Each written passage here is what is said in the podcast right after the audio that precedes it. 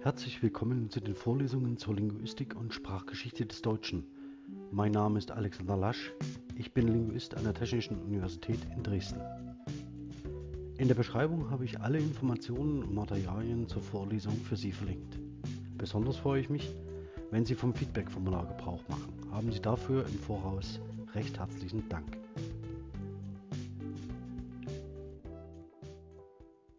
Ja, meine sehr verehrten Damen und Herren, ich begrüße Sie recht herzlich zur letzten Vorlesung in diesem Semester, zur letzten regulären Vorlesung in diesem Semester. Ähm, es war ein sehr besonderes und die Art und Weise, wie wir gemeinsam zusammengearbeitet haben, stellte einen Versuch dar und ich freue mich immer noch, dass Sie dabei geblieben sind und das Wagnis mit mir eingegangen sind. Heute möchte ich ganz gern zwei Dinge tun, nämlich erstens nochmal auch im Stream noch einmal ganz kurz über die Klausur reden weil es noch einmal Rückfragen gab bezüglich dieser Prüfungsleistung und dem Ablauf der Prüfung. Und zum Zweiten möchte ich ganz gern noch einmal einige Schlaglichter auf die Inhalte der Vorlesung lenken, sodass Sie gut vorbereitet äh, in die nächste Woche gehen, um dann einen für Sie hoffentlich interessanten Essay zu schreiben, den auch ich hoffentlich sehr gern lese. Gut, schauen wir einmal auf die Präsentation, jetzt selbst auf die Zusammenfassung. Ich würde ganz gern hier noch einmal darauf hinweisen, dass das ganze Material online zu finden ist, ähm, und zwar auf unserem Blog GLS-Dresden. Die Shortlinks sind hier alle angegeben. Sie können die Vorlesung als Vidcast komplett bei YouTube nachschauen.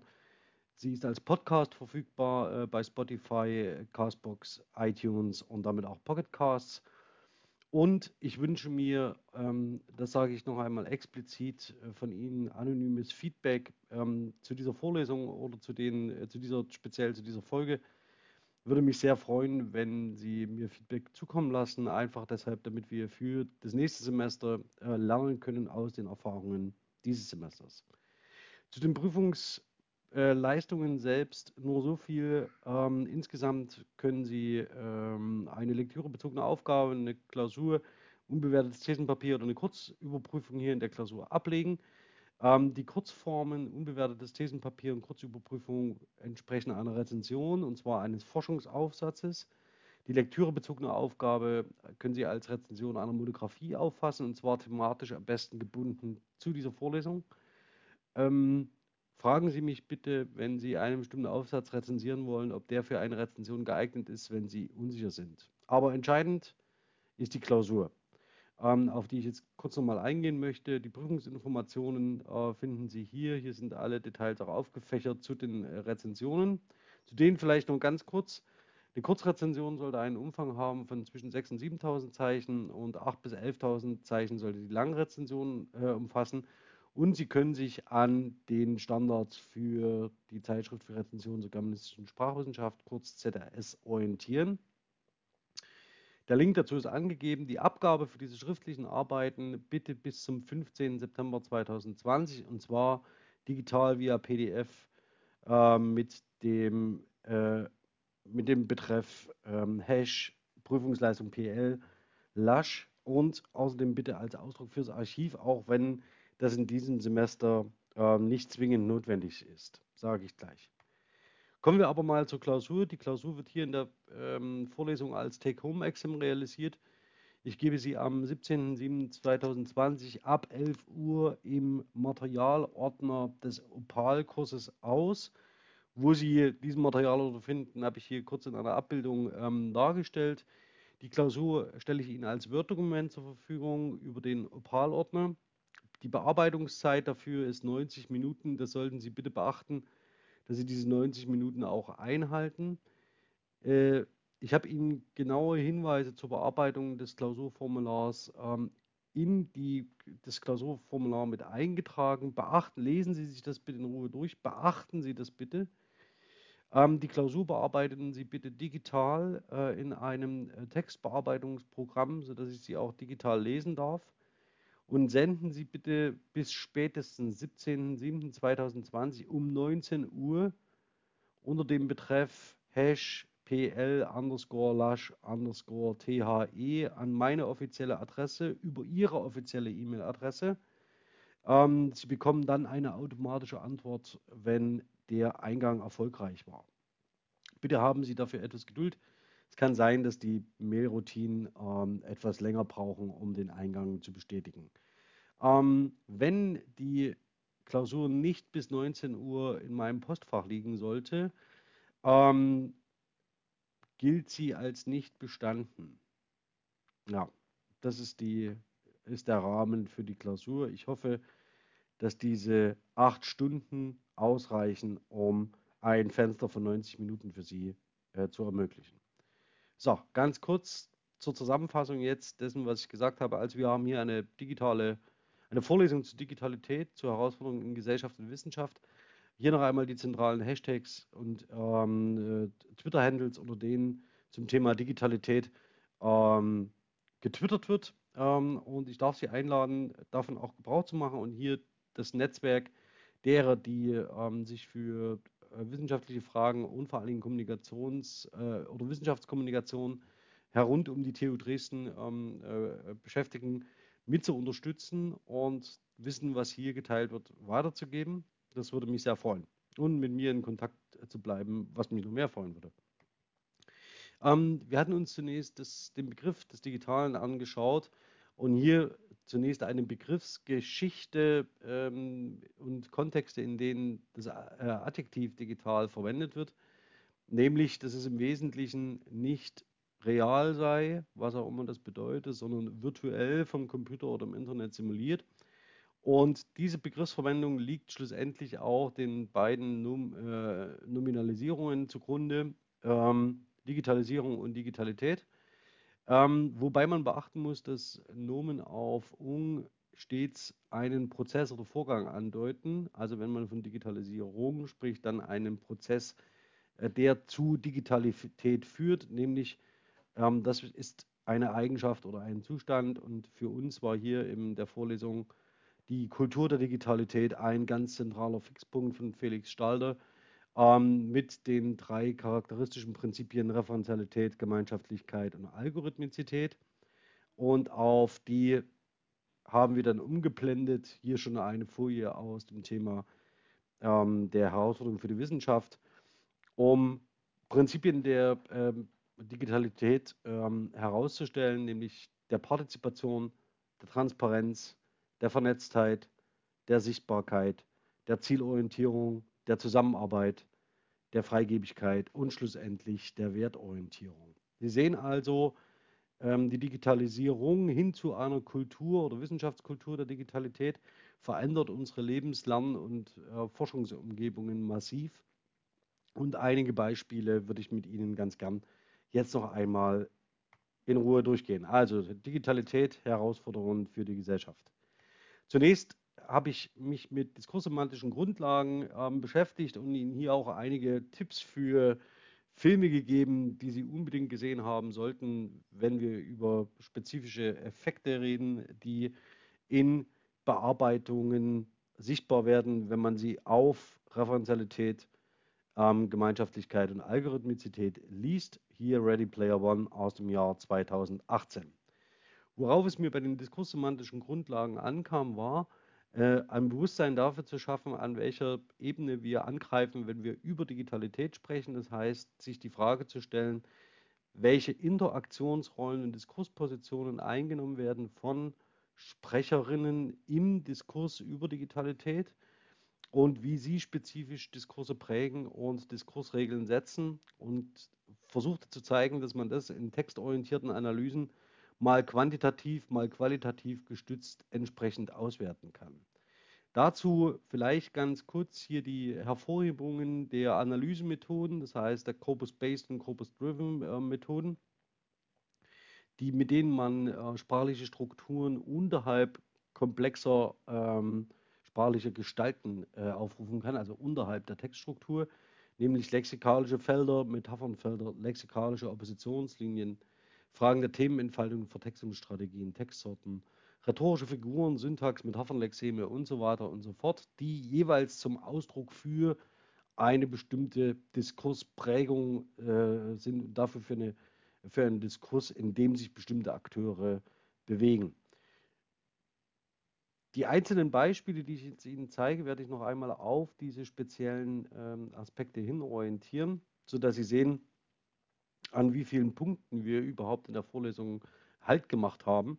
Ähm, kann Ihnen aber versprechen, dass eine detaillierte Analyse eines Metaphernfelds beispielsweise jetzt nicht zwingend Voraussetzung für die Klausur ist, sondern es wird hier im Wesentlichen um die Auseinandersetzung, um eine argumentative Auseinandersetzung zum Beispiel mit den Prinzipien der Kultur der Digitalität oder mit den Prinzipien, also Referenzialität, ähm, Gemeinschaftlichkeit, Algorithmizität oder mit Fragen der Transparenz, Freigebigkeit und so weiter zusammenhängen. Ja, zunächst Referenzialität ähm, hatte ich am Beispiel diskutiert ähm, des Next Rembrandt, ein Gemälde, das aufgrund von ähm, algorithmischen Auswertungen von 346 Porträts von Rembrandt entstanden ist und dann in einem komplizierten 3D-Druckverfahren äh, zum Leben erweckt wurde, möchte man meinen. Und wir haben uns in der Vorlesung vor allen Dingen Äußerungen angesehen, die sich mit Next Rembrandt beschäftigen, also weniger die Gemachtheit dieses referenziellen und ähm, auf Algorithmen basierenden ähm, Werkes, sondern mit Äußerungen über dieses Werk. Zum Beispiel hier sei erinnert an Rembrandt 2.0 ist das noch Kunst. Die Fragen, wie weit man Anthropomorphisierung von Entscheidungsalgorithmen treiben kann, ähm, die hier zurückgewiesen werden. Oder hier ein anderes Beispiel, da hat irgendein menschlicher Künstler dieser Installation so eingerichtet und drückt auf den Startknopf, die im Wesentlichen die Anthropomorphisierung von KI und Entscheidungsalgorithmen zurückweisen. Das wäre eine, zum Beispiel eine typische Klausuraufgabe, die man stellen könnte in diesem Kontext. Gemeinschaftlichkeit. Unter Gemeinschaftlichkeit äh, versteht äh, Stalder so etwas wie die Etablierung von neuer Communities of Practice. Ähm, ich habe Ihnen in der Vorlesung auch ähm, geschildert, dass es durchaus Communities gibt, die ohne Digitalität sich etablieren. Das sind monastische Kulturen, das sind äh, Kulturen der, ähm, an der Universität und hier haben wir uns ein Beispiel angeschaut, nämlich eine Community, die entsteht rund um das Thema Videogaming und jetzt schon ähm, 25 Jahre alt ist. Das, äh, und hatten uns hier mit sprachlichen Mustern, auseinandergesetzt, die wir aus der Sketch Engine extrahiert hatten. Also das wäre ein typischer äh, Corpus-Based-Ansatz, der äh, mit bestimmten zentralen lexikalischen Ausdrücken arbeitet hier im Hinblick auf die Konzeptualisierung von Mod, also für Moderator und Troll, ähm, die im Wesentlichen die Art und Weise der Wissensgenerierung und der Kommunikation in einer solchen Community of Practice steuern und kontrollieren.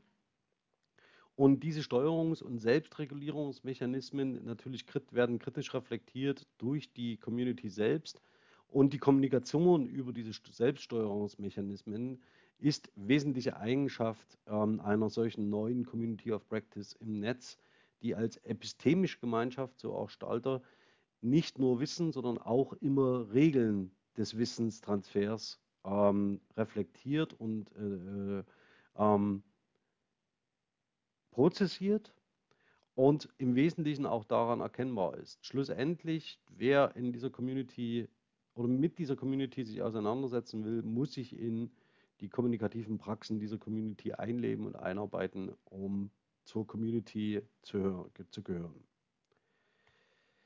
Algorithmizität. Hier am Beispiel von Matrix, einem legendären Film, der die Algorithmizität und die Frage von ähm, Entscheidungsalgorithmen äh, und KI auf menschliche Gesellschaft ganz neu stellt bahnbrechend zu seiner Zeit, von wenigen von Ihnen gesehen. Ich hoffe, Sie hatten mittlerweile Gelegenheit, diesen Film nachzuholen und nachzusehen. Ähm, hier habe ich mir angeschaut, wie ein mittels Entscheidungsalgorithmen lernendes äh, äh, Tool, äh, Programm, ja, müsste man sagen, also ein lernender Algorithmus ähm, von Twitter-Nutzerinnen ähm, äh, so abgerichtet wird, möchte man meinen, dass er rassistische äh, Aussagen produziert und dann von Microsoft vom Netz genommen wird. Auch hier geht es mir im Wesentlichen nicht darum, ähm, Ihnen zu zeigen, wie diese Algorithmen selbst funktionieren und zur Produktion von bestimmten sprachlichen Äußerungen führen, sondern in der Vorlesung und mit dem diskurslinguistischen Ansatz ging es uns darum, zu fragen, wer spricht über dieses Phänomen auf welche Art und Weise und wie lässt sich dies analysieren. Dann selbst wurde es langsam Zeit, auszuprobieren ähm, und Ihnen zu zeigen, wie man sich mit einem gesellschaftlichen relevanten Thema auseinandersetzen kann. Hier hatte ich, hatte, hatte ich mich für das autonome Fahren entschieden und hatte immer noch gehofft, dass ich ähm, die taktische unbemannte äh, Kriegführung äh, mittels Algorithmik, ähm, und zum Beispiel ähm, Einsatz von Drohnen mit Ihnen besprechen kann. Das Thema muss leider offen bleiben, aber vielleicht vergessen Sie es ja nicht, sodass Sie eine Möglichkeit haben, äh, darauf in dem einen oder anderen Kontext nochmal zuzugehen. Ja, ganz simpel hatte ich für Sie einige Belegdaten extrahiert und Ihnen gezeigt, wie Sie zum Beispiel ein solches Diagramm anlegen können mit ganz einfachen Hilfsmitteln. Ähm, das Ganze war, zielte natürlich darauf ab, an der Schnittstelle zu stehen zwischen Herausforderungen äh, für die Gesellschaft und Herausforderungen für die Wissenschaft. Denn das Umgehen mit Daten, das Vernetzen von Daten, ähm, vor allen Dingen auch das Arbeiten in Gemeinschaft und Etablieren neuer ähm, äh, Communities of Practice, zum Beispiel im Bereich der Korpuslinguistik oder Korpuspragmatik, äh, gehört natürlich auch zu den Entwicklungen der letzten Jahre und wird in den nächsten Jahren noch viel stärker zunehmen sodass diese Vorlesung natürlich nur ein Einstieg sein konnte und Ihnen zeigen konnte, an welchen Stellen Sie starten und beginnen können, mit welchen Tools. Ähm, aber es ist keinesfalls natürlich der Anspruch erhoben, dass damit so etwas wie eine vollumfängliche Beherrschung von Daten äh, äh, ich Ihnen hier gezeigt und eine Hilfestellung, Anleitung Ihnen dazu gegeben hätte. Ja, kommen wir zu den Herausforderungen für die Wissenschaft ähm, im Hinblick äh, auf unsere zentrale Fragestellung, nämlich wie sieht eine Kultur der Digitalität im Hinblick auf Wissenschaft aus? Ähm, und hier noch einmal die Anfangsgrafik aufgenommen, also Referenzialität, Gemeinschaftlichkeit und Algorithmizität. Also wie vernetzen wir uns, wie arbeiten wir kollaborativ ähm, und was ist der Status von Autorschaft? Wie etablieren sich neue Communities of Practice, unter anderem in den sozialen Netzwerken? Stichwort, welche Formen von Wissenschaftskommunikation zum Beispiel etablieren wir hier ein Twitter-Handle, dem Sie folgen sollten. Uh, Real Scientists, ähm, und zwar die deutschsprachige Variante. Da wird dieser Twitter-Handle unter Wissenschaftlern jeweils für eine Woche weitergegeben, also kuratiert, sodass Sie Einblicke in die Arbeitspraxis von Wissenschaftlerinnen und Wissenschaftlern erhalten in einem sozialen Netzwerk. Und das wiederum dient der Vernetzung und der gegenseitigen Sichtbarmachung neuer Praktiken in diesen ähm, digitalen Räumen. Dann Algorithmizität, nämlich hier hatte, mich, hatte ich mich die, oder habe ich die Frage ausgewählt, wie kann ich auf der Basis mal schneller Auswertungen Daten ähm, von Daten zu neuen äh, Gegenständen kommen und diese Gegenstände etablieren. Das ist natürlich nur ein Ausschnitt, aber damit musste ich mich in dieser Vorlesung begnügen. Okay, dann Dazwischen ähm, die Analyse des offenen Briefes zur Verteidigung der Präsenzlehre. Hier auch nur noch einmal mit einigen Schlaglichtern, weil uns das Thema sicherlich äh, nach den Semesterferien oder nach der vorlesungsfreien Zeit im Sommer, im Winter wieder begleiten wird.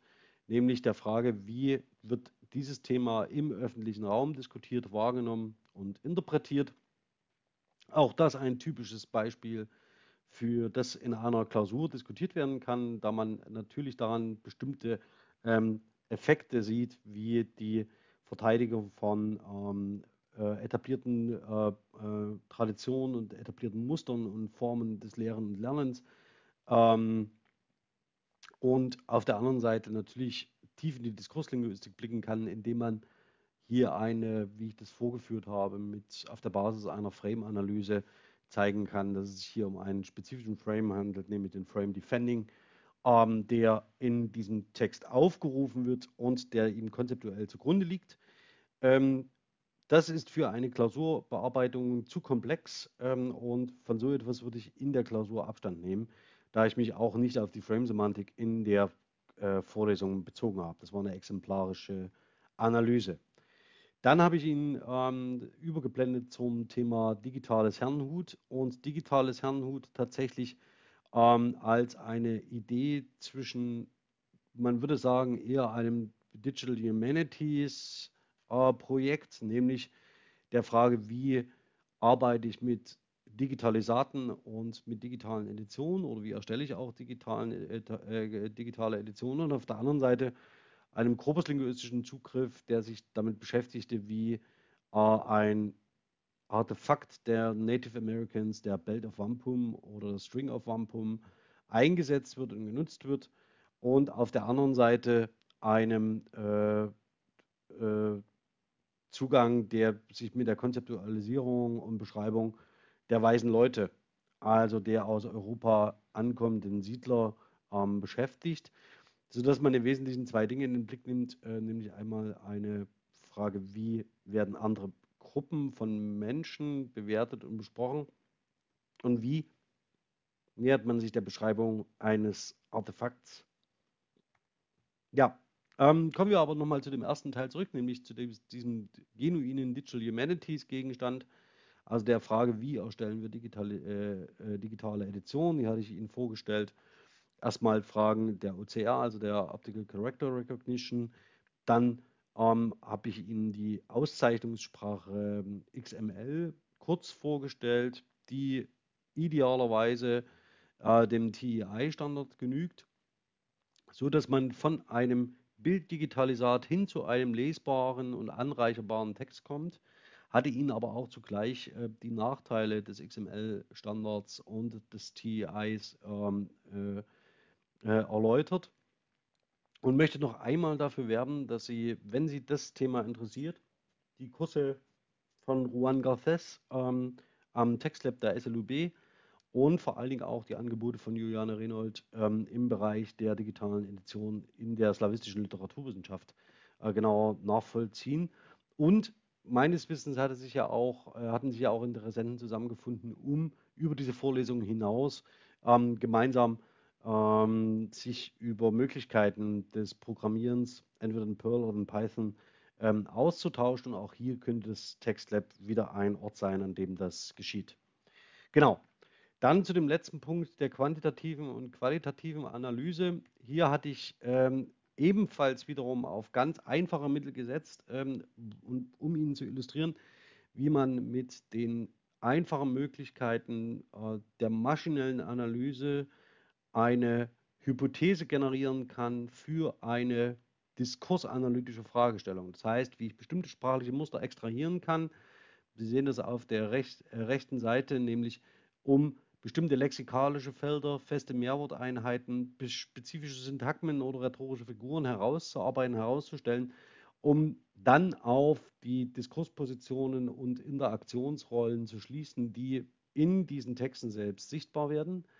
Ähm, und hatte das am Beispiel von Georg Heinrich Loskiels Geschichte der Nordamerika-Mission gemacht und Abrams Steiner Briefen und Berichten aus der Nordamerika-Mission, um ihnen zu zeigen, wie man an den Belt of Wampum oder zum Beispiel das Thema der weißen Leute in einem lemmatisierten Korpus relativ schnell herankommt, um dann auch große Textmengen, von denen wir hier reden, also diese ähm, äh, Texte, die Sie hier sehen, haben einen Umfang von ungefähr 150.000 Token äh, mit einfachen maschinellen Mitteln relativ schnell erschließen können. Wir hatten darüber gesprochen, welche Vor- und Nachteile das hat, welche Aspekte sie verdecken, was sie nicht sehen und welche Konsequenzen das auf unsere Gegenstandskonstitution ähm, im Bereich der Linguistik hat. Hatte dabei aber dafür votiert, ähm, die Korpuslinguistik als Hypothesengenerator für die qualitative Analyse zu wählen. Jetzt bleibt mir eigentlich an diesem Punkt nur noch eines, nämlich Ihnen für Ihre Aufmerksamkeit, für, Ihre, für die vielen interessanten Fragen und überhaupt das gemeinsame Miteinander im Sommersemester 2020 zu danken. Ich wünsche Ihnen viel Erfolg bei der Klausur. Ich werde in der Klausur, während der Klausurzeit selbst in der Kernzeit in der Matrix präsent sein. Richten Sie da bitte Ihre Fragen in der Gruppe an mich. Wenn Sie nicht in der Matrix-Gruppe zur Vorlesung sind, schreiben Sie mir bitte eine E-Mail, wenn Sie Fragen haben, während der Bearbeitungszeit der Klausur, sodass Sie sich betreut fühlen dürfen, auch wenn wir nicht in einem Hörsaal miteinander zusammenstehen. Ich hoffe, dass wir uns im nächsten Semester bei der einen oder anderen Gelegenheit wiedersehen. Behalten Sie bitte die Newsletter und die Newsseiten unserer Fakultät und unseres Instituts im Blick. Ähm, ich kann Ihnen nur so viel verraten, dass wir ab dem Ende der Prüfungszeit, ab Anfang August, in die Konzeptualisierungs-, in die Konzeptionsphase für das Wintersemester gehen werden und dann auch mit Sicherheit erste Antworten bieten, wie wir uns mit Ihnen gemeinsam die Lehre im Wintersemester vorstellen. Deshalb noch einmal meine dringende Bitte, benutzen Sie das anonyme Feedback-Formular, um ähm, mir Hinweise, Tipps, Wünsche, Bedarfe, Kritik zu senden, Anregungen zu senden, wie wir digitale Lehre besser machen können äh, und mit digitalen Instrumenten die Präsenzlehre unterstützen. In diesem Sinne bin ich ganz herzlich Ihr Alexander Lasch.